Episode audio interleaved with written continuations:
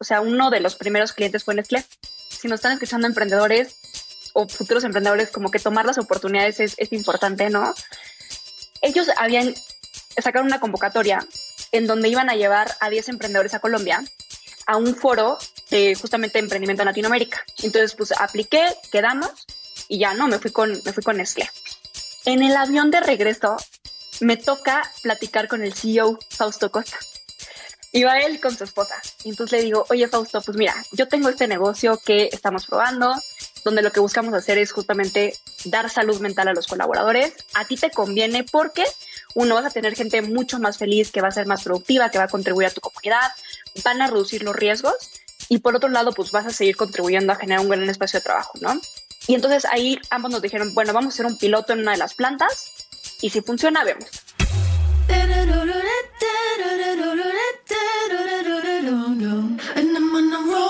Hola, hola, bienvenidos a un episodio más de True Growth. Yo soy Fernando Trueba y semana a semana descubro la historia de crecimiento de gente extraordinaria que se ha salido del molde para cumplir sus sueños. Hoy tengo como invitada a Regina Atié, fundadora y CEO de Cuéntame, la plataforma de bienestar emocional que ayuda a las empresas a generar ambientes emocionalmente saludables por medio de tecnología y análisis de datos. Regina y su equipo identificaron que las empresas tienen un problema generalizado relacionado con salud mental ya que el 56% de las ausencias de personal que faltan al trabajo lo hacen por un problema emocional. Después de haber corrido un programa piloto con Nestlé, Regina y su equipo han crecido de forma acelerada y al día de hoy ayudan a más de 30 empresas como Kavak, Confío, Albo, Yalo, Conecta, entre muchas otras. Regina fue nombrada dentro de las 30 promesas de 2020 por la revista Forbes fue ganadora del Golden Award de Mass Challenge y reconocida como una de las cinco promesas por parte del BID en 2019. Te recomiendo que te quedes hasta el final de este episodio, está realmente espectacular. Antes de comenzar con la entrevista, te invito a que nos regales cinco estrellas en Spotify, Apple Podcast o en la plataforma que nos estés escuchando. Ayúdanos a seguir creciendo. Adicionalmente, te cuento que ya puedes aplicar para participar en nuestro programa de certificación de Growth Marketing, True Growth Master Program, que iniciará en mayo. Aprovecha el descuento Early Bird que termina el 15 de abril y únete a la comunidad de más de 70 startups que han participado con nosotros. Ve a truegrowthco.com diagonal curso de Growth Marketing para registrarte. Ahora sí, te dejo con la entrevista con Regina Tie, CEO y fundadora de Cuéntame. Regina, ¿cómo estás? Qué gusto tenerte en el programa. Es un honor. Me encanta lo que están haciendo y creo que la historia eh, de lo, no solo de Cuéntame, sino también el tema de salud mental va a ser de mucha utilidad para la gente que nos escucha. Entonces te agradezco que te tomes el tiempo. Fer, encantada de estar aquí contigo. Gracias por la invitación. Oye, pues cuéntame, ¿por qué no hablamos de salud mental? ¿Qué es? ¿Cómo lo identificamos? ¿Cómo prevenimos? Cuéntame. Ahora sí que cuéntame. me encanta, porque todo el mundo me hace, te lo juro, el chiste. Mira, la salud mental, hay una definición de la Organización Mundial de la Salud que me gusta mucho. Lo voy a leer tal cual y después voy a comentarle un poco cómo se vive ya en la vida real de una persona, ¿no? Entonces, de acuerdo a la OMS, la salud mental es un estado de bienestar en el que el individuo se da cuenta, uno, de sus propias aptitudes, lo segundo es que puede afrontar las presiones normales de la vida, el tercer punto importante es que puede trabajar de forma productiva y fructífera, y por último, es que es capaz de hacer una contribución a su comunidad.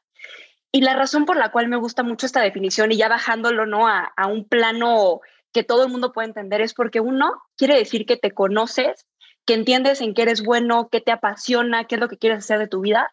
Eso es parte de lo que conforma la salud mental. La segunda parte importante es que eres capaz de afrontar, ahora sí que todo el mundo vive estrés en su día a día, ¿no?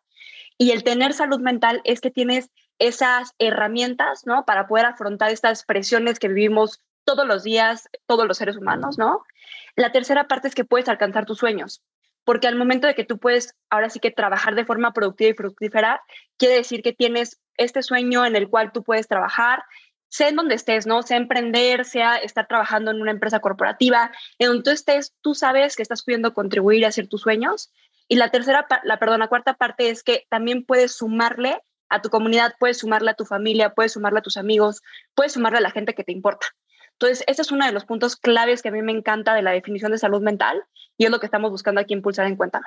Ahora, este tema, mil gracias por eso, súper interesante los cuatro puntos, pero cuando lo escucho, porque el tema de salud mental se puso muy de moda, por llamarle así, con el tema de la pandemia, ¿no? Sí. Este, que estamos a un nivel de estrés como sociedad o como, digo, como ser humanos eh, súper alto al que no habíamos estado expuestos en mucho tiempo, ¿no? Desde la guerra probablemente, en el que estamos encerrados, en el que hay mucha incertidumbre, muchas cosas pasando, trabajos que se pierden, prohibiciones, o sea, muchas cosas que empiezan a afectar eh, la salud mental y se pone de moda en ese, eh, en ese entonces, ¿no? Pero con la definición que me estás diciendo, no únicamente es algo que sucede durante la pandemia, es un tema que está constantemente en nuestras vidas, ¿no? Y que, Siempre. Y que puede afectar mucho el performance de la gente, no solo a nivel profesional o de una empresa que tiene empleados con temas de salud mental, que, o sea, que no están este, engaged 100% con la cultura de la empresa, sino también en nuestras familias, con nuestros amigos, etcétera, ¿no? Entonces, ¿cómo crees que que cambió la apertura de las empresas hacia la aceptación de tener que hacer algo con temas de salud mental a raíz de la pandemia? Mira, gracias por hacer esa pregunta y justo un poco dando de contexto, justamente la pandemia lo que hizo es abrir la conversación, una conversación que se había intentado abrir por muchos años, que en otros países ya estaba un poco más latente, ¿no? En Estados Unidos, en Europa, y que en Latinoamérica era todavía un tema lleno de tabús. Sigue siendo lleno de tabús, pero bueno, la pandemia lo que hizo es un poco abrir más la conversación pero aquí justamente me gustaría comentar esta parte que todos tienen salud mental. O sea, no es que solamente cuando te estás divorciando, estás en burnout, tienes depresión, te acaban de diagnosticar con ansiedad, es que tienes salud mental, sino que siempre la tienes. Y así como salimos a correr, ¿no? Para cuidar nuestra salud física, así como vamos al nutriólogo para cuidar la forma en la que nos alimentamos, así como cuidamos nuestro sueño, así también tenemos que cuidar nuestra salud mental. Y eso es lo que compone justamente toda la salud de un individuo, ¿no? O sea, somos personas íntegras. Entonces, eso en un primer momento. En un segundo momento, también comentarte un par de estadísticas de por qué es relevante la salud mental, ¿no? La primera causa de discapacidad laboral, o sea, la primera razón por la cual los colaboradores se ausentan, a pesar de que dan otra razón como colitis, gastritis, migraña, es la depresión. Es un tema fuertísimo. Uno de cada cuatro personas va a sufrir un trastorno de salud mental. Entonces, si no somos nosotros, va a ser nuestro hermano, nuestra hermana, nuestra mamá, nuestra mejor amiga, ¿no? Entonces, esa es la importancia de abrir la conversación, porque al fin y al cabo le va a suceder o a nosotros o a alguien que amamos alguna situación que afecte su salud mental. Entonces, eso es un primer momento. ¿Qué pasó con la pandemia? Pues obviamente uno se exacerbó, ¿no? O sea, muchas personas que quizás no tenían eh, algún trastorno de ansiedad, de pronto las situaciones que estuvimos viviendo de aislamiento, ¿no? Mucha gente viviendo sola y que pues se quedó viviendo sola dos años sin poder salir, sin poder socializar, que es una parte vital de los seres humanos, ¿no? O sea, el poder contactarte con otras personas, que eso es parte de lo, de lo padre de las empresas, ¿no? Que las empresas lo que te permiten es justamente pues convivir con otros individuos creando eh, y contribuyendo a un sueño. Eh, eso se, limitó, ¿no? Y transformó completamente, pues ahora reunirnos por Zoom, quitar las barreras de balance y trabajo, eh, ¿no? Para aquellos que, por ejemplo, eran papás o mamás, era, híjole, ¿cómo balanceo estar con mis hijos, eh, pero al mismo tiempo tengo que trabajar?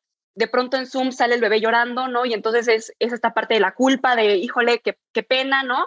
Entonces empezó como que a borrarse estas fronteras y por eso es que se empezó a abrir la conversación, porque las empresas entraron a las casas de las personas antes las empresas decían, ¿sabes qué? No, no me interesa tanto el tema de salud mental, a pesar de que sí había empresas que desde ese momento les interesaba, porque decían, eso es algo como muy de la personal, ¿no? O sea, eso ya es algo muy del individuo, a pesar de que hay muchas circunstancias en las empresas que sí pueden llegar a, contribuir a, tu, a que afecte una afectación en tu salud mental, que eso si quieres, igual ahorita lo platicamos, y por eso es que salió en México la normativa 035 y a nivel mundial salió la ISO 45003, que es todo el tema de prevención de riesgos psicosociales, que es como, hace cuenta que la base mínima que una empresa tiene que tener para cuidar la salud mental de sus colaboradores. Y esto es relevante porque, uno, en un espacio de trabajo hay un 60% de mayores probabilidades de que la gente desarrolle estrés y un 33% de que se, se cronifique. Cuando se cronifica es cuando le llamamos burnout. O sea, el estrés no es que sea malo, ¿no? El estrés lo que nos permite es activarnos, llegar a las metas, eh, tener como este empuje, cuando se convierte en algo que afecta a nuestra salud mental o a incluso a nuestra salud física también, dolor de espalda, migrañas, gastritis, toda esta parte, es cuando ya se cronifica por un periodo prolongado de que no tenemos descansos, de que nos, nos cuesta trabajo balancear. Este, entonces, bueno, eso es en un primer momento. ¿Cómo he visto que ha cambiado? Mira, lo primero es, la norma 035 hizo que de forma obligatoria todo el mundo tuviera que al menos diagnosticar a su gente, aplicar la guía de referencia 1 y 3 para identificar dos cosas. Uno, colaboradores con estrés postraumático, que por ejemplo, tú tienes gente que trabaja en una planta manufacturera y de pronto te das cuenta de que alguien sufrió un accidente y eso genera un estrés postraumático en la persona, ¿no? O tienes gente de ventas que se sube al metro y que lo asaltan mientras que iba a, buscar a un cliente. Eso, eso puede generar estrés postraumático. Y todo eso es parte del el ambiente laboral, ¿no? Donde se desempeña la persona. lo primero que te pide la norma es esta parte. La segunda parte es justamente identificar todo el tema de riesgos psicosociales, que va desde lo que estábamos platicando, el liderazgo de, de, tu, o sea, de tus jefes ¿no? en el espacio de trabajo, eso es parte de la evalúa, evalúa el tema de balance de trabajo, evalúa el tema de las cargas laborales, evalúa todo el tema de gestión del tiempo de trabajo. Entonces, o sea, la norma lo que te permite a ti como empresa es tener un screening, como así, un screenshot, ¿no? Así es como está mi empresa ahorita y poder identificar ya de manera muy específica qué colaboradores, uno, te van a rotar, porque personas que tienen mucho nivel de, de, carga laboral y tienen bajo engagement, automáticamente son los primeros que salen, ¿no? Y muchas veces esto es tu talento clave, la gente que arma las estrategias y que si no la tienes, pues por más que tú quieras alcanzar tus metas, dependes de personas, ¿no? O sea, las organizaciones dependen de, la mente de las personas. Entonces, eso es un primer momento. Y ahora, en cuanto a la pandemia, justamente lo que estamos platicando, o sea, se abre la conversación, es, ¿sabes qué? Hay personas que ya están comunicando que tienen problemas este, con, con el balance de vida.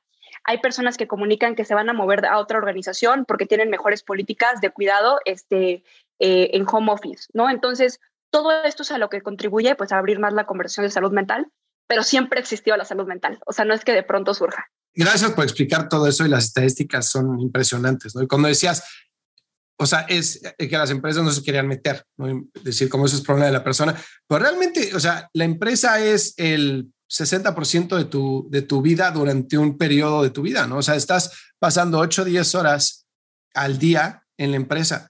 Entonces, o sea, convives más que con tu familia en ese periodo de, de, tiempo, ¿no? Mientras estás trabajando. Entonces, si el ambiente de trabajo que tengas realmente, pues tiene una correlación directa con tu estado de ánimo, con tu estado de salud mental, porque pues, si pues porque lo estás viviendo, porque afecta tu ingreso, porque es de lo que vives, porque te da estabilidad este, económica, por lo mismo social, por lo mismo este, mental, eh, familiar, etcétera. ¿no? Entonces, sí, lo que pasa en un lado afecta al otro, quieras o no, como empresa. ¿no? Una cosa es que está siempre la vieja escuela te dice nunca traiga los problemas de la casa al trabajo ni los de trabajo a la casa, pero realmente hacer esa división es súper, súper, súper complicado, ¿no? Requiere de una fuerza mental, una madurez muy alta que muy poca gente tiene, ¿no?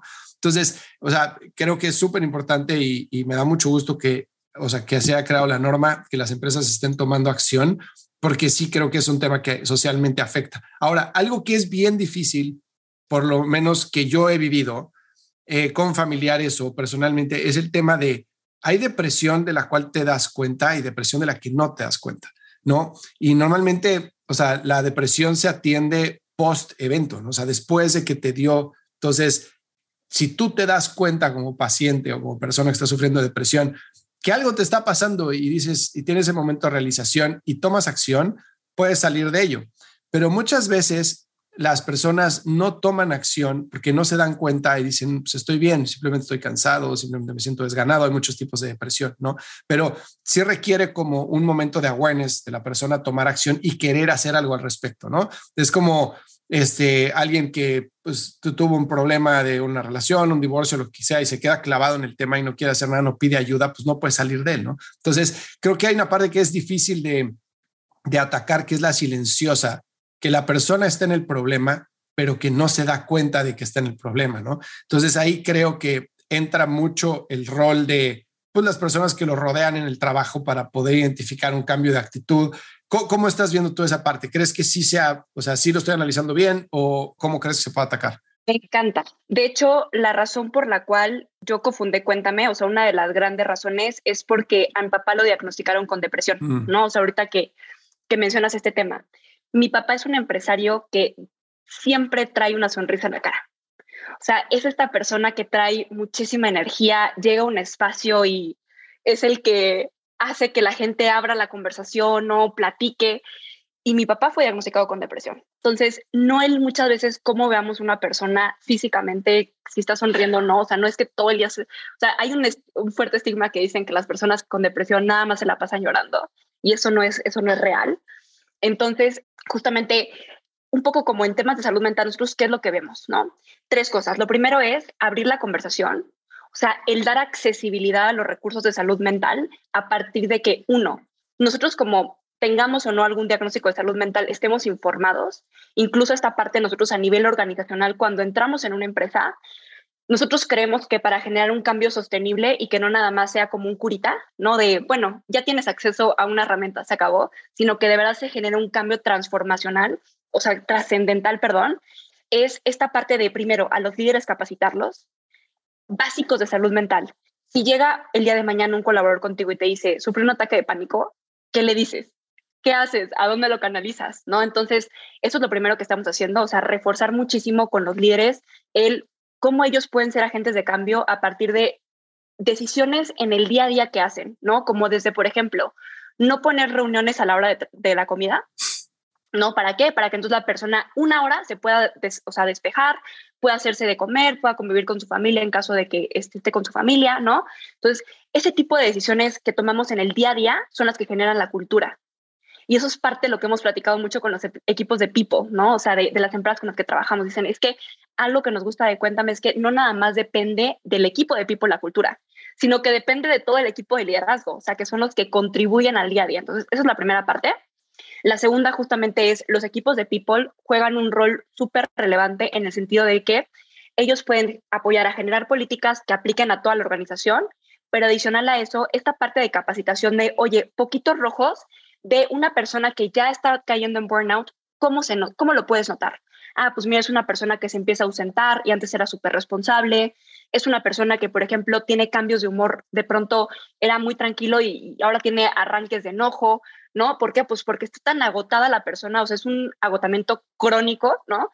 Que ya ni siquiera este, muchas veces como manejas bien tus emociones, ¿no? toda esta parte de que los equipos de people comprendan cómo, cómo identificar como que estos foquitos rojos es súper importante. Y la tercera parte ya es la parte de, ok, tú ya como equipo C-Level y como equipo de recursos humanos estás abriendo la conversación y lo estás implementando en el día a día en tu empresa, ok, ahora brinda el recurso adecuado para cada persona. porque Porque nosotros te pudiéramos decir, ¿sabes qué? El dar una app de meditación o una app de terapia, ¿cómo sabes cuál es el recurso adecuado para cada persona? Si una persona tiene ansiedad y tú lo pones nada más a meditar y le dices, tu solución es la meditación y eso no le hace un cambio en su vida, la persona lo que va a suceder es que puede perder la esperanza de que puede estar bien, porque no le diste el recurso de salud mental adecuado.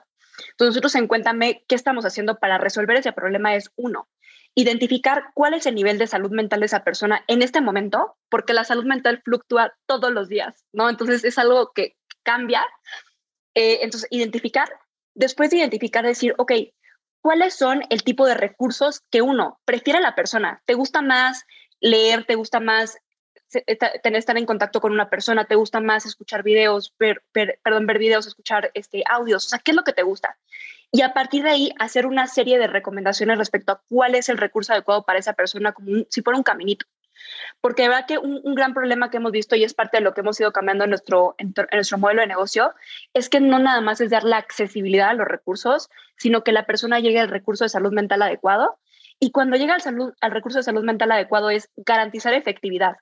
O sea, no nada más es, oye, ¿qué crees? Te subí con un psicólogo. Buenísimo. ¿Cómo garantizas que esa persona efectivamente tuvo un cambio en su vida?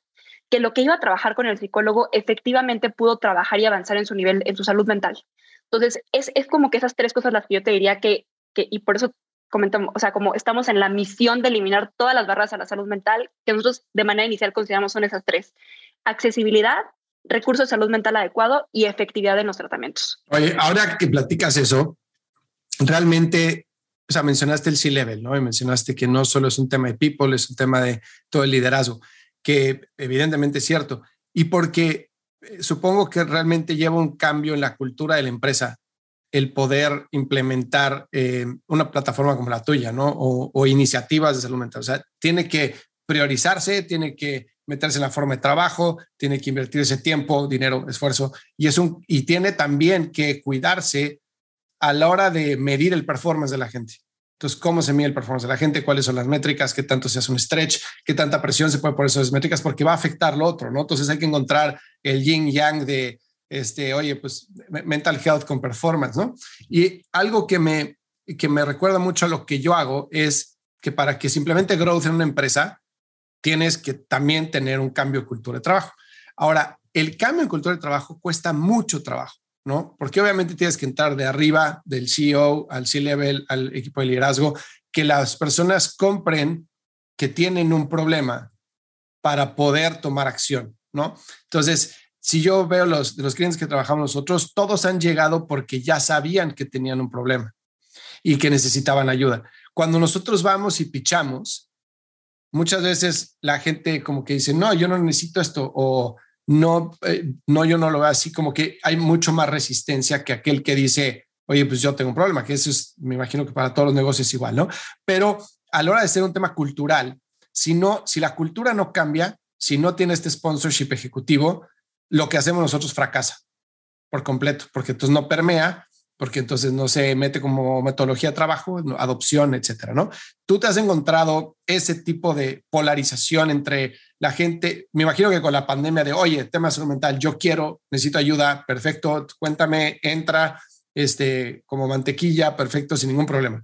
Pero debes de tener, me imagino, algún mercado de, empresas muy grande que todavía no están convencidas de que tengan que hacer algo al respecto.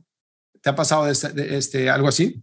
Sí, mira, y eso lo hemos ido aprendiendo con el tiempo, o sea, qué empresas son el target, como lo que pudiéramos decir nuestros early adopters, ¿no? Que la conversación de salud mental apenas está empezando a abrir, o sea, va a haber un camino enorme por recorrer en los próximos 10 años, donde las empresas que tienen en el centro de su, de su organización a sus colaboradores son los primeros que lo van a implementar.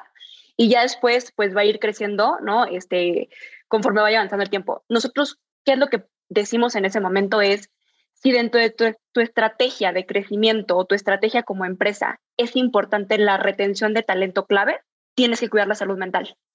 Nada más por darte un dato, o sea, el año pasado cerraron el 60% de los líderes con burnout. Esto fue un estudio que se realizó a nivel Latinoamérica. 60% de los líderes. Eso quiere decir, ¿y, por, qué, por qué es importante el tema de los líderes? Porque impacta a todo el tema de, de cómo manejan a sus equipos de trabajo. Entonces, cuando tú tienes personas con burnout, tienes cuatro veces mayor tasa de rotación que cuando tú tienes un, ahora sí que una solución o herramientas para que tus colaboradores no caigan en esos niveles tan altos de burnout y si caen, poderlos atender inmediatamente, ¿no? Entonces, ahí es un poco lo que decimos, es no nada más es por, oye, qué padre, vas a tener una gran cultura, lo cual es buenísimo, pero es si tú, si para alcanzar tus metas, el tener a tu talento clave en la organización es, es un tema relevante en el próximo año, o sea, tienes que estar cuidando la salud mental porque eso cada vez va a ser más, em, lo platicábamos, o sea, en las nuevas generaciones es parte de la canasta básica, la salud mental, o sea, ya no es un, ay, qué padre, es un gran perk, sino que es parte de la canasta básica y algo que sucedió ahorita en la pandemia es que se abrieron eh, como los espacios de trabajo en el sentido de que yo, mexicana, puedo trabajar ya en una empresa de Estados Unidos sin necesidad de irme a vivir allá o en una empresa en España, y yo tengo la oportunidad de seleccionar en dónde trabajar. Y uno de los puntos claves que voy a seleccionar es donde tenga un gran lugar para trabajar. O sea, yo no me voy a ir a un lugar donde me van a este, maltratar o donde en vez de yo crecer como un ser humano, que, que el trabajo lo que hace es dignificar a la persona, es hacer que la persona tenga un sentido de vida, que pueda contribuir, ¿no? Que, que, que lo que genere de dinero pueda utilizarlo para lo que priorice cada persona, pero yo voy a estar seleccionando pues un lugar donde yo me sienta realizada. Entonces, eso es lo segundo que yo te diría, es también un tema de reputación cada vez más lo que está haciendo las redes sociales como LinkedIn, Twitter, ¿no? Donde estamos toda la gente este, que trabajamos, es literalmente tú dices, este lugar te lo recomiendo o ni de broma te metas allá a trabajar, porque por más que vayas a crecer y sí te van a pagar increíble y sí vas a crecer súper aceleradamente, vas a acabar, o sea, destrozado, ¿no? Entonces también es por un tema reputacional, el ya es empezar a cuidar la salud mental de los colaboradores. Ok, me queda clarísimo. Ahora, ¿qué puede hacer una empresa dos aspectos, la empresa y la persona individual. ¿Qué puede hacer la persona individual, empezando por ahí, para tener más, un nivel mayor de awareness de su salud mental y para mantenerse un poco más no sé si la palabra es protegido, pero es un poco más con mejor salud mental, digamos. ¿Cuáles son esas cosas que individualmente puedo hacer yo para prevenir tener una, una depresión o tener un tema de estrés crónico que no puedo controlar? ¿Cuáles son esas diferentes variables que tengo a mi favor? Claro, mira, o sea, lo primero que diría es primero conocerte, ¿no? O sea, conocer cuando, eh, o sea, el tema con el burnout es que tienes que tener mucha sensibilidad de cuando ya estás teniendo un estrés cronificado y eso cómo se siente. Ah, pues mira, ya no es un tema de que te agotas este, un día o dos días, sino es que literalmente llevas agotado semanas y ya ni siquiera puedes tomar decisiones efectivas, o sea, ya no puedes pensar, ¿no? ¿Qué más pasa con el burnout? Te empiezas a alejar de la gente, o sea, empiezas a, las cosas que antes no te molestaban, ahora te empiezan a molestar, no te vuelves muchísimo más irritable. Toda esta parte de, de los síntomas es, primero te tienes que autoconocer, entonces, lo primero que te diría es, date un espacio para conocerte a ti mismo, qué es lo que te gusta, qué es lo que te apasiona, cuándo estás sintiendo que estás en un buen lugar, por ejemplo, en una buena relación, cuándo no estás en una buena relación, o sea, empezar a entenderte a ti mismo y a entender tú cómo te sientes, cómo te tanto físicamente como mentalmente, ¿no? ¿Qué piensas cuando te sientes bien?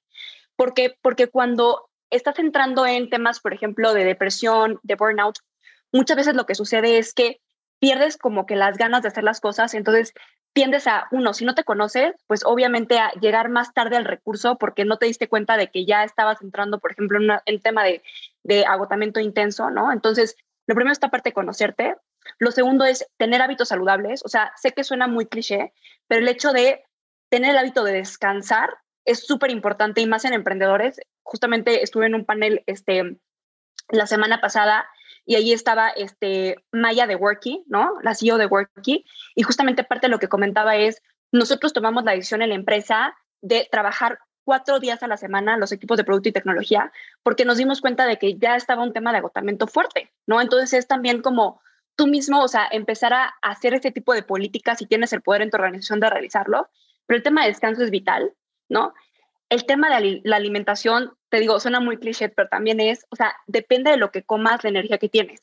Y también eso afecta a tu salud mental. Entonces, toda esta parte, y si no sabes cómo autoconocerte o qué herramientas puedes utilizar, puedes ir con un psicólogo. O sea, lo padre de los psicólogos es que se estudian constantemente. O sea, no nada más es que hicieron una carrera y ya se ponen a dar consultas, sino que después de la carrera hacen maestría, hacen diplomados cada año para irse formando, para ayudarnos a personas como nosotros, ¿no?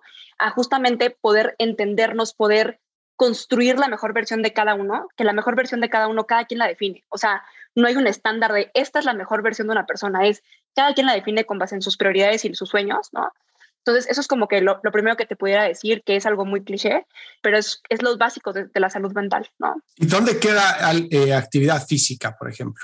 la actividad física está directamente relacionado con la salud mental. O sea, es que somos, somos entes integrales. O sea, no es que puedas separar el hacer ejercicio va o no afectar tu salud mental totalmente. O sea, al fin y al cabo es lo que comentábamos, es la alimentación, el ejercicio, la meditación, por ejemplo, el también darte espacios para literalmente estar en el presente porque todos los días estamos siempre pensando o en el pasado, con las cosas que sucedieron, o en el futuro, ¿no? Entonces, el date el, espacio de estar en el presente, lo que te permite es, uno, disminuir tus tu, ritmos cardíacos, ¿no?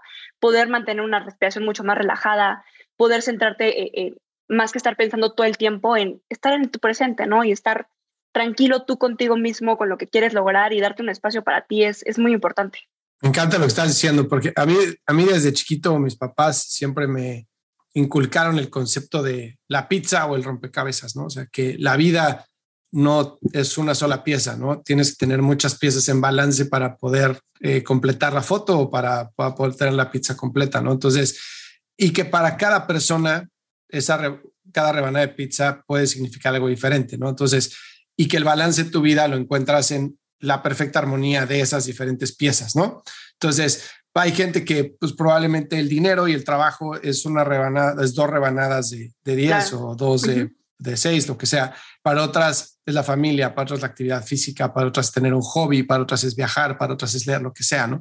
Pero lo que dices de conocerte a ti mismo es súper importante por eso, ¿no? O sea, si tú conoces quién eres, cómo, cómo, cuáles son las cosas que normalmente reaccionas, cuáles no, etcétera. Pero aparte, si haces una introspección, decir qué realmente es importante para mí en la vida y por qué. Y creo que ahí está el core de gran parte del problema, ¿no? Que muchas veces nosotros dejamos que la gente defina lo que es importante. por nosotros. Y entonces tratamos de seguir un modelo de aceptación hacia afuera, en vez de ser 100% honestos con nosotros mismos y decir, eso puede ser importante allá afuera, pero para mí no lo es. Para mí es importante esto otro. O eso sí es importante hasta cierto punto mientras no sacrifique yo esto otro, ¿no? Entonces creo que el hacer esa introspección que tiene mucho que ver con lo que de conocerte, meditar, hacer análisis interno, etcétera, puede ser un buen punto de partida para que alguien diga, ok, esta es mi pizza, este es mi rompecabezas y voy a cuidar que, pues sí, de repente probablemente una semana una pieza va a estar más grande que la otra porque tengo que sacar un proyecto, porque tengo que lograr algo que es importante, pero no va a permitir que tome una nueva forma, ¿no? No voy a permitir que se coma la siguiente rebanada porque entonces ya es otra pizza, ¿no? Entonces ya no estoy, este, perdón por la analogía, pero así me lo explicaron a mí. No, no, no, totalmente. Y todo cambia. O sea, también es como esta parte de en el momento de vida en el que estés, ¿no? O sea, puede ser que ahorita, no sé, que estás soltero, pues entonces hay ciertas prioridades. Cuando te casas y tienes hijos hay otras prioridades y como es esta parte que dices es, hago mucho clic contigo porque justo yo en mi vida, la forma en la que estoy buscando e intentando vivir mi vida es hacer lo que yo quiera como yo quiera, ¿sabes? O sea, como dejar de vivir bajo los estigmas de, de cómo es un emprendedor, de cómo es este un CEO, de, o sea, es, yo quiero crear mis propios estándares de cómo yo ser, ¿no? Y entonces, de pronto hay una presión muy fuerte en redes sociales, muy fuerte como en los, pues sí, que, que te van encasillando en lo, que, en lo que sea que tú hagas, ¿no? Pero entonces es, sabes que tener el coraje de decir, mis valores son estos, esto es lo que yo quiero lograr en la vida, y si hay personas que están de acuerdo o no, híjole, qué, qué bueno y qué, y qué mal por ellos, ¿no? pero tú vivir tu vida bajo tus propios estándares es súper importante sin afectar a los demás, ¿no? O sea, creo que esa parte sé que hacer como noting, pero es vivir como tú quieras vivir tu vida. Completamente, o sea, completamente. Yo te cuento algo personal, el, yo el trabajo que tuve antes de emprender era pues el trabajo que, pues digo, el puesto más alto que había tenido en mi carrera, ¿no? Fui CMO de una empresa de varios billones de dólares, tenía un equipo de 300 personas, pues estaba, eh, o sea, lo veías desde fuera y decías, bueno, pues está encargado de todo growth, de producto, de marketing, etcétera. Pues era un sueño a nivel trabajo y a nivel eh, paga, este, todo, ¿no?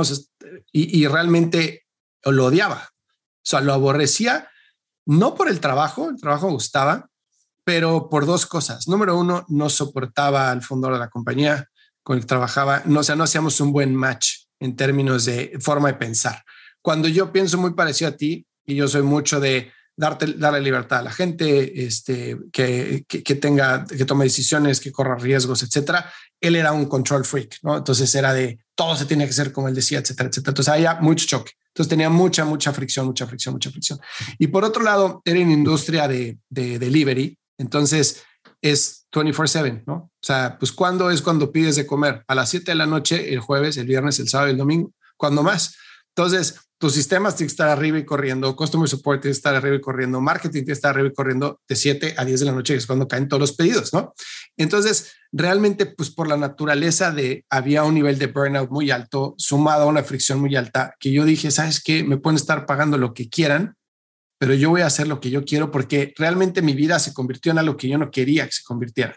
Sea, yo siempre he sido de mi familia va primero, mis hijos van primero, nunca voy a perder un partido de fútbol de mi hijo, nunca voy a perder un recital de baile de mi hija o lo que esté haciendo, jugando tenis, lo que sea. Voy a estar en las actividades que son importantes para ellos. Así sean el miércoles a la una de la tarde, me vale. La única forma en la que puedo hacer eso es si yo tomo control de qué hago y cómo trabajo. Ahora, no voy a ganar probablemente en mucho tiempo lo que me estaban pagando, pero ¿qué es más importante? El dinero o el que yo sea el papá que quiero ser, ¿no? Y en esto tomé la decisión y, pues obviamente el salto fue fuertísimo. A la fecha no gano lo que ganaba antes, pero pues el nivel de rejuvenecimiento interno que te puedo decir que tuve a la hora de tomar la decisión es otra cosa, o sea, completamente otra cosa. O sea, duermo mejor, mucho más feliz, hago ejercicio, estoy de mejor humor, todo, y pues no tengo el ingreso que tenía antes, ¿no? Entonces sí hay que, realmente hay que darle el peso a las cosas que tienen y no lo que dicen los demás que tienen, sino lo que para nosotros realmente tienen. ¿no? Sí, y vivir con, con intencionalidad. Sí. O sea, esa palabra yo, yo la aprendí justo uno de nuestros clientes que admiro mucho es Kavak y mm. tengo por ahí una relación de, de, mucha confianza con, con Lori y justamente esa es la palabra como que se me quedó muy grabada, ¿no? Es vivir con intencionalidad porque las decisiones que tú no tomes van a ser tomadas por ti. Entonces, esa parte de, híjole, bueno, pues sí, sí, como que dejo fluir mi vida y a ver a, dónde me lleva, está muy bien, o sea, tampoco querer controlar absolutamente todo, pero sí decir, las decisiones que yo no tome, alguien más las va a tomar por mí. Entonces, esa parte es así como que súper vital y que cada cosa que hagamos la hagamos con la intención de sumar, o sea, a, a, lo que queremos lograr, ¿no? O sea, a lo que para cada quien signifique la felicidad, pero vivir con intencionalidad, o sea, no nada más hacer las cosas por hacerlas. Completamente de acuerdo. Oye, a ver, cuéntame ahora del lado del negocio, porque eh, digo, estamos un poco tocando ahí con el tema de quién está abierto a hacerlo, ¿no? ¿Cómo fue empezar? Cuéntame, ¿cómo fue al inicio? Si hiciste un MVP, ¿cómo fue ese MVP, ese testing? ¿Cómo cayó ese primer cliente? O sea, cuéntanos cómo empezaste. Súper. Pues mira, nosotros iniciamos hace tres años la idea, o sea, ya formal de Cuéntame. ¿Qué era lo que queríamos hacer? Queríamos hacer accesibilidad a salud mental. Ese era como que el primer este, punto. Ya después le fuimos integrando al, al, fuimos conociendo más el problema y fuimos integrando como más partes de la solución de, de este gran problema, ¿no? Entonces, decíamos, a ver, ¿qué tipo de modelos existen en Estados Unidos? Ah, pues mira, hay los que son estos marketplaces donde conectas a psicólogos con usuarios y este, como que haces este cruce y das accesibilidad, o sea, cumples con, con ese, pues, con ese problema, ¿no? A resolver ese problema empezamos a hacer pautas en Facebook, llegaban usuarios, ¿no? Entonces conectábamos a psicólogos con los usuarios. En ese momento nuestro MVP creo que era por Skype, o sea, ni siquiera es que desarrollamos algo, sino como era algo muy sencillo, porque estábamos ya en el último semestre de la universidad, entonces tampoco es que tuviéramos así tanto capital para poder hacer el MVP. Y entonces, ahí que aprendimos? Aprendimos dos cosas. Una, hay mucha gente que tiene una necesidad. O sea, te lo juro, nos llegaban mensajes en, en, en, Messenger, ¿no? Y nos decía la gente, oye, estoy viviendo un tema de violencia doméstica en mi casa. Oye, me acaban de diagnosticar ansiedad y tengo mucho miedo, no sé qué hacer. Pero no podían pagar el servicio. Mm. Entonces decíamos, híjole, ¿qué tanto es esto dar accesibilidad en Latinoamérica, ¿no? Para cuando la gente, o sea, la mayor parte de la población en Latinoamérica no va a poder pagar en un marketplace, ¿no? Entonces, eso fue como uno de los puntos que más nos dolió y la segunda es que cuando decíamos, es que si nada más subimos a psicólogos, ¿cómo nos vamos a asegurar de que sean tratamientos efectivos? O sea, de que la persona genuinamente llegue a un tratamiento que le va a servir, ¿no? Y que va a generar un cambio en su vida. Entonces, nos dimos cuenta de esto y el modelo de negocio decíamos, o sea, está padre, pero el CAC es altísimo. O sea, literalmente tú tienes que pautar en Facebook muchísimo para que te vayan cayendo, pues, leads que son los usuarios y de esos usuarios no sabes cuántos sí son leads calificados y cuántos te van a poder pagar y cuántos no, ¿no? Entonces el CAC era súper alto. El lifetime value era lo que el psicólogo pudiera hacer que fuera el lifetime value. Si era un gran psicólogo, pues entonces el lifetime value iba a ser grande. Si era un psicólogo que no era un bueno, pues entonces tu lifetime value es de una sesión, ¿no? Entonces decíamos, no, o sea, tiene que existir otro modelo de negocio que pudiéramos probar. Entonces ahí fue donde pues, empezamos a investigar más. Entramos a una aceleradora que se llama Mass Challenge, y ahí nos dijeron, oye, pues ¿por qué no pruebas con las empresas? Las empresas en ese momento, hace tres años, nos decían, traen un tema de beneficios, o sea, como que ya traen cobertura en salud física, pero no traen cobertura en salud mental y están buscando algunas soluciones. Y por otro lado, pues hay un tema de rotación en las empresas, ¿no? Entonces fue como, ah, pues qué interesante, vamos a probar, ¿no? Y aquí nos abrió las puertas y yo siempre digo, estoy súper agradecida. O sea, uno de los primeros clientes fue Nestlé. ¿Cómo llegamos a ellos? Nestlé hizo una, por eso es que si nos están escuchando emprendedores o futuros emprendedores, como que tomar las oportunidades es, es importante, ¿no? Ellos habían, sacaron una convocatoria en donde iban a llevar a 10 emprendedores a Colombia a un foro de justamente emprendimiento en Latinoamérica. Entonces, pues apliqué, quedamos y ya no, me fui con, me fui con Nestlé. En el avión de regreso me toca platicar con el CEO Fausto Costa. Iba él con su esposa. Y entonces le digo, oye Fausto, pues mira, yo tengo este negocio que estamos probando, donde lo que buscamos hacer es justamente dar salud mental a los colaboradores. A ti te conviene porque uno vas a tener gente mucho más feliz, que va a ser más productiva, que va a contribuir a tu comunidad, van a reducir los riesgos y por otro lado, pues vas a seguir contribuyendo a generar un gran espacio de trabajo, ¿no? Estoy muy agradecida porque él nos dijo, órale, escríbeme un correo y los atiendo. La siguiente semana nos atendió en las oficinas y subí a su directora, Nora Villafuerte, que es una eminencia en recursos humanos, es una mujer muy, muy, muy inteligente. Y entonces ahí ambos nos dijeron, bueno, vamos a hacer un piloto en una de las plantas y si funciona, vemos. Porque eh, había como un poco de, estaban un poco sesgados en el sentido de que hay ciertas herramientas que existen desde 1980, ¿no? Que básicamente fueron creados para atender el tema de adicciones en su momento, que son estas líneas de atención en crisis, donde la gente no lo usa. O sea, creo que la tasa de, uso es como del 1% anual. En el mayor de los casos es del 4% anual. Y cada vez que marcas, te contesta un psicólogo distinto, ni siquiera sabes si son psicólogos o no son psicólogos, etcétera. Entonces, como que ya están como un poco sesgados hacia eso, ¿no? Decir, pues quizás no funciona y les dijimos, no, es que traemos otra propuesta de valor, o sea, traemos una propuesta integral, una propuesta de calidad, ta, ta, ta. Entonces ya hicimos el piloto en, en, en una de las plantas, medimos todo, medimos rotación, ausentismo, este, niveles de estrés, todo, todo, porque dijimos, bueno, o sea, si vamos a, a llegar, pues hay que llegar con data, ¿no? Y entonces, básicamente lo que, lo que hicimos fue este piloto, les gustó, llega la pandemia y nos abren toda la empresa, ¿no? Porque pues ya habíamos generado una relación de confianza. Entonces, este fue la primera, una de las primeras empresas que nos abrió la puerta.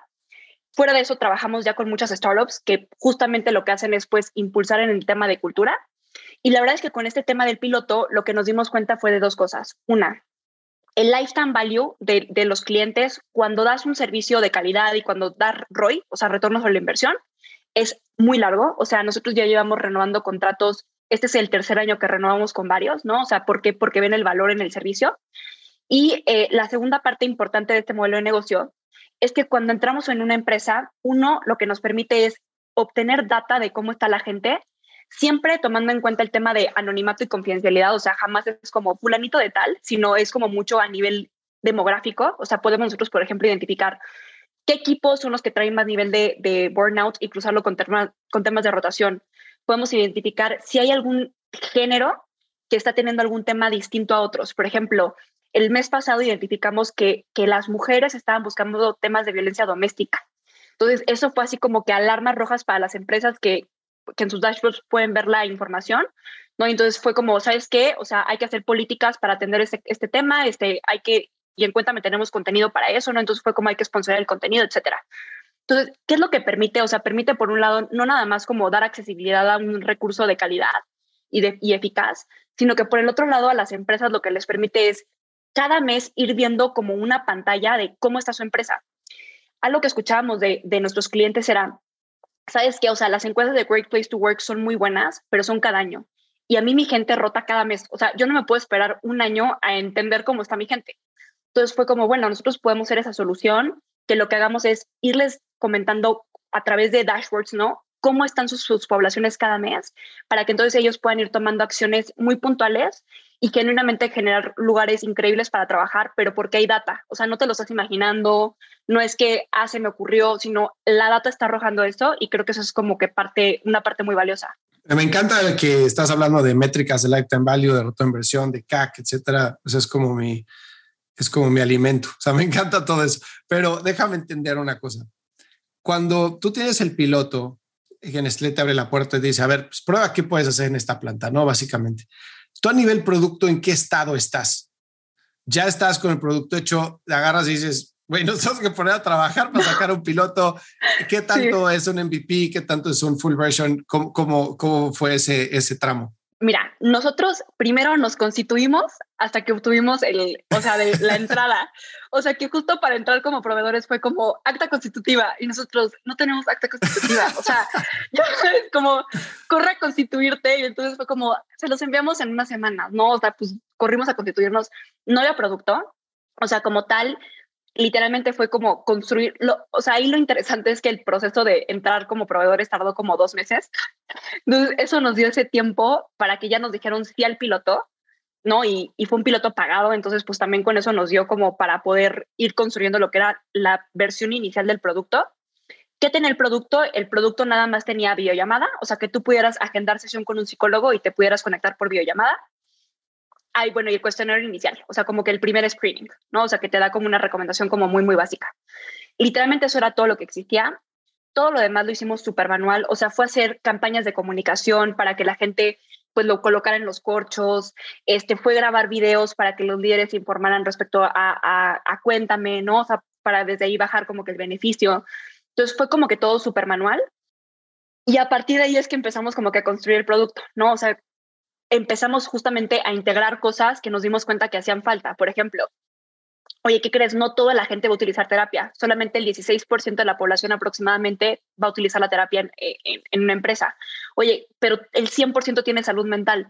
¿Cómo podemos hacerle para llegar a otras poblaciones? ¿no? Entonces fue como, ok, podemos incorporar, por ejemplo, audios y videos curados de un psicólogo, o sea, curados por expertos, o sea, por psicólogos expertos en temas de estrés, de duelo, de ansiedad, y que entonces la gente que quizás no quiere una terapia todavía porque tiene estigma o porque pues en ese momento no quiere, puede tener acceso a otros recursos curados de alta calidad que le puedan ayudar a, por ejemplo, desde la técnica de la rana, por ejemplo, que es como aprender a priorizar, ¿no? Y entonces, en un audio de tres minutos, enseñarte a priorizar. O sea, como que ir cubriendo como que otros, otros aspectos de, que también influyen en la salud mental.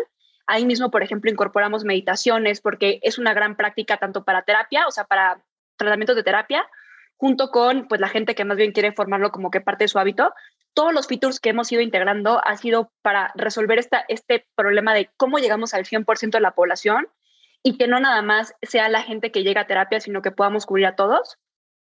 Y la verdad es que algo que, que, que aprendimos ahí, Fer, es que la salud mental es súper amplia. O sea, es, es enorme. O sea, es un tema que involucra no nada más es estrés, también es depresión, ansiedad, estrés postraumático, burnout. O sea, hay infinidad de temas. Entonces también fue ir tomando decisiones de foco. ¿Dónde vamos a poner el foco? ¿En dónde nos vamos a volver primero los mejores? Porque es imposible cubrir toda la salud mental, o sea, de un jalón. Es como, tienes que ir poniendo como que foco de, a ver, ¿dónde nos conviene primero? Pues donde haya mayor prevalencia. ¿Dónde hay mayor prevalencia? Estrés. Ok, vamos a convertirnos los mejores en estrés. Y así es como que hemos ido tomando las decisiones en producto de, de qué ir integrando. Eso me encanta porque, o sea, tratando de analizar mientras hablas, tú tienes dos temas, ¿no? Tú tienes el lifetime value de tu cliente Nestlé, pero tienes el lifetime value de cada empleado de Nestlé, ¿no? Porque el lifetime value de la renovación del contrato va a depender del porcentaje de utilización que tenga la gente en la plataforma, del valor que esté viendo Nestlé en la plataforma, ¿no? Sí. Entonces, para que tú puedas tener un impacto en el tema de salud mental, necesitas volumen, necesitas que pues, de la gente que está en Nestlé, pues hay un porcentaje alto que esté participando. También tu modelo depende de data, supongo, ¿no? Sí. Entonces, pues obviamente a mayor cantidad de data, pues mayor optimización.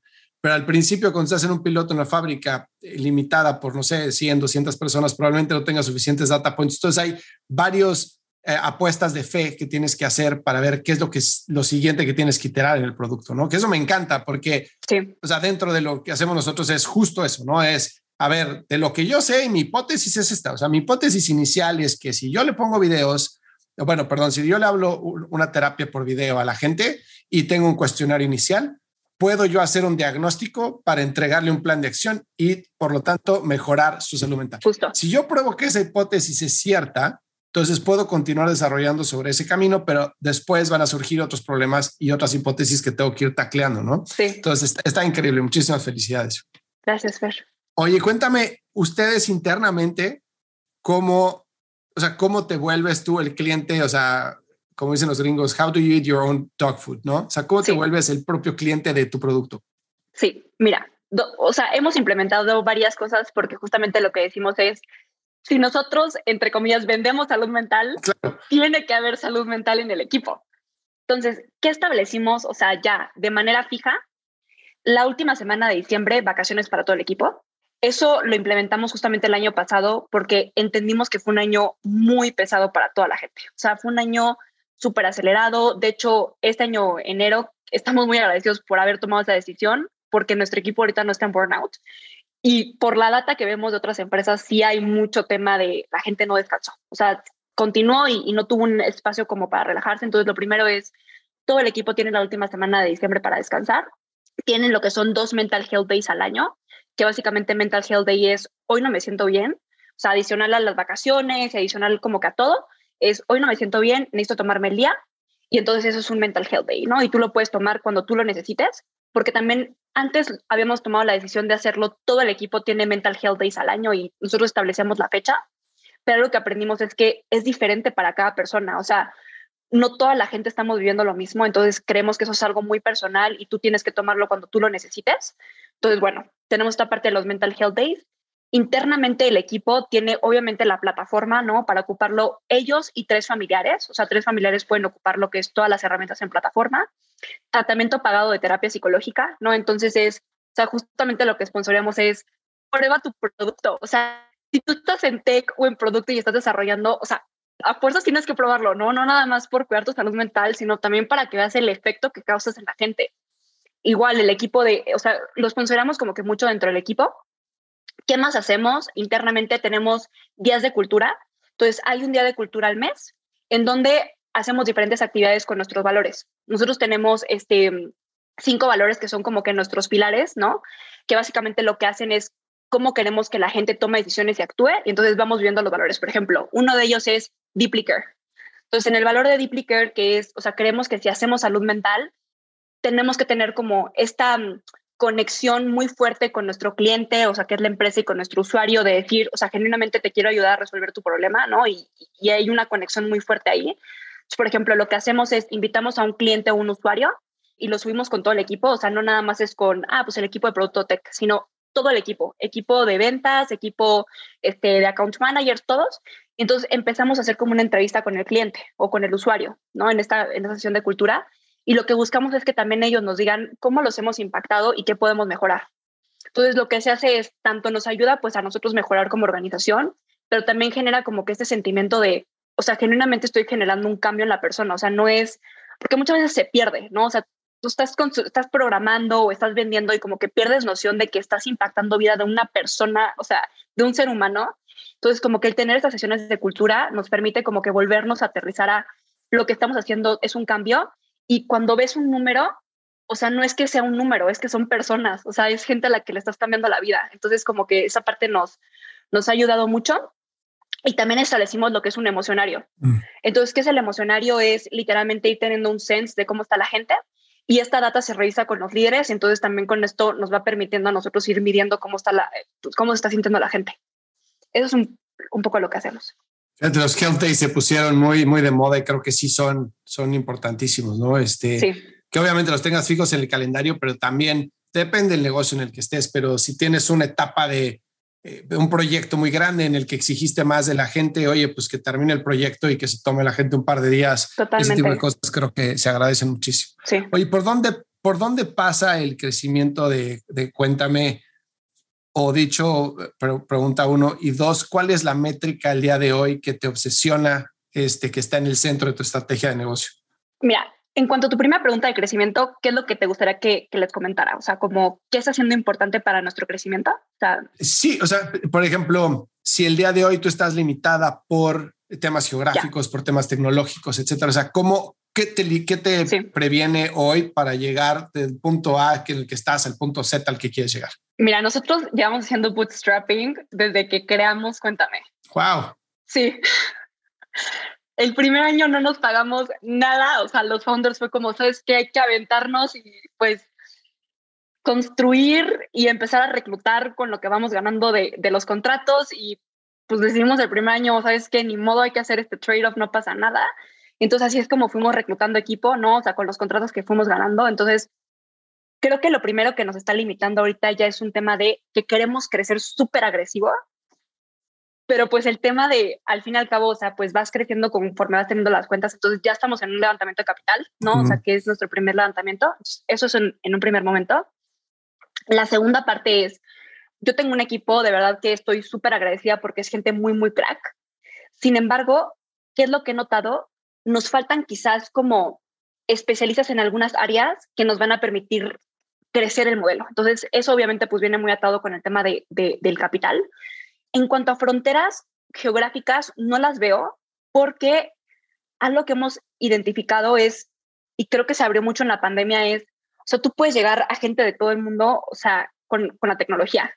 Entonces, por ejemplo, le hemos dado terapia, te digo que la plataforma se extiende a tres familiares por colaborador en todas las empresas con las que trabajamos, ¿no? Entonces, le hemos dado terapia a familiares que están en Dubai, que están en Argentina, mismos colaboradores, por ejemplo, en Media Monks atendemos todo lo que es Centroamérica, en Kavak atendemos lo que es Argentina y las nuevas oficinas que están abriendo, en Bitso igual, o sea, es como, o sea, ya no hay fronteras, entonces esto no me parece como una limitante, sino quizás es más bien como que, pues sí, ahorita está teniendo un tema de, de, queremos crecer muy agresivamente, pero pues todavía no, o sea, a veces nos faltan manos para eso. Y sobre todo, ¿sabes qué? Meter tecnología en cosas que hacemos manuales. O sea, hay muchos procesos que es el Excel que lo conectas, ya sabes, con, este, con Power BI, pero sigue teniendo que haber una persona conectando. O sea, lo que queremos meter es, ahorita tecnología a muchos procesos. Creo que eso es la primera parte. Y ahorita, ¿qué, o sea, qué métrica me, me obsesiona? Para nosotros hay dos muy importantes, que lo que nos dicen es si estamos genuinamente resolviendo el problema de eliminar todas las barreras a la salud mental, ¿no? La primera es el MRR y no por un tema monetario necesariamente. Es más bien porque el MRR nos está hablando de a cuántas personas estamos llegando y a cuántas empresas estamos llegando. Entonces, nosotros literalmente lo que vamos haciendo es, o sea, en nuestros all hands es ir viendo, o sea, a ver, o sea, a cuántas personas logramos nuevas llegar de las empresas que ya tenemos ahorita, que son nuestros clientes, cómo lo logramos crecer a, llegar a más personas y de las empresas nuevas, ¿no? O sea, que vamos entrando cuántas nuevas hubo, ¿no? Entonces, esa es como que la primera parte. Y la segunda parte es el tema de la efectividad.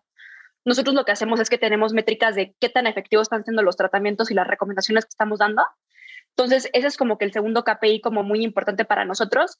Te pudiera decir que obviamente medimos lo que es MAU, DAO, ¿no? O sea, como que estas métricas, pero creemos que si no hay un cambio genuino en la persona, entonces no se está cumpliendo con la promesa de valor. Entonces, como que estas dos métricas son las que así están en nuestro foco en el día a día. Me encanta, me encanta cómo lo estás viendo. Está padrísimo.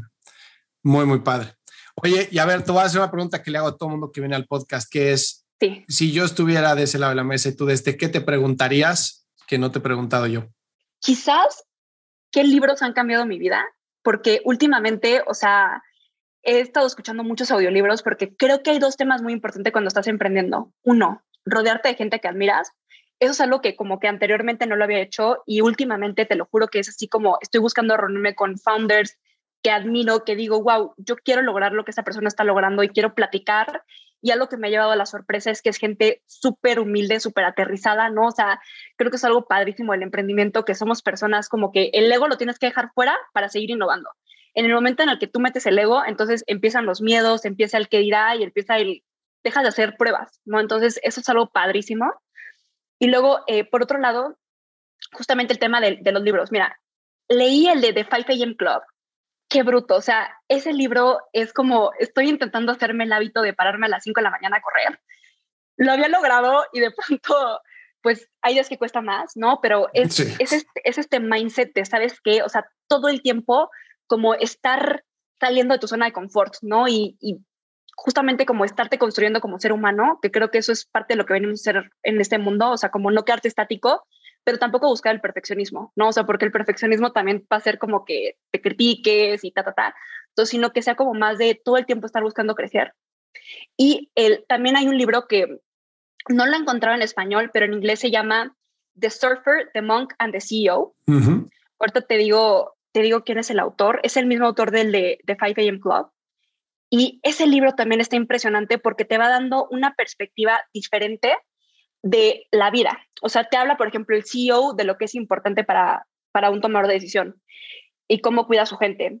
El de The Surfer te habla también como de cómo tienes que tener esta libertad tú como persona, ¿no? Y seguir tus sueños, ¿no? Y The Monk te habla mucho sobre tus valores como ser humano. Entonces, o sea, como que... Es Robin Sharma, ¿no? exactamente, o sea, qué bruto que es un gran escritor. Ese, ese libro también siento que me ha cambiado mucho la vida. Y ahorita pues estoy leyendo también el de Atomic Habits, mm, que es justamente, y ahí saqué mucho el tema de descanso. O sea, él mismo dice, o sea, el descansar, el irte a dormir una hora es un hábito, que muchas veces no lo vemos así. Y entonces es como, claro, o sea, es, hay que tener ese mindset de cuidarnos a nosotros mismos.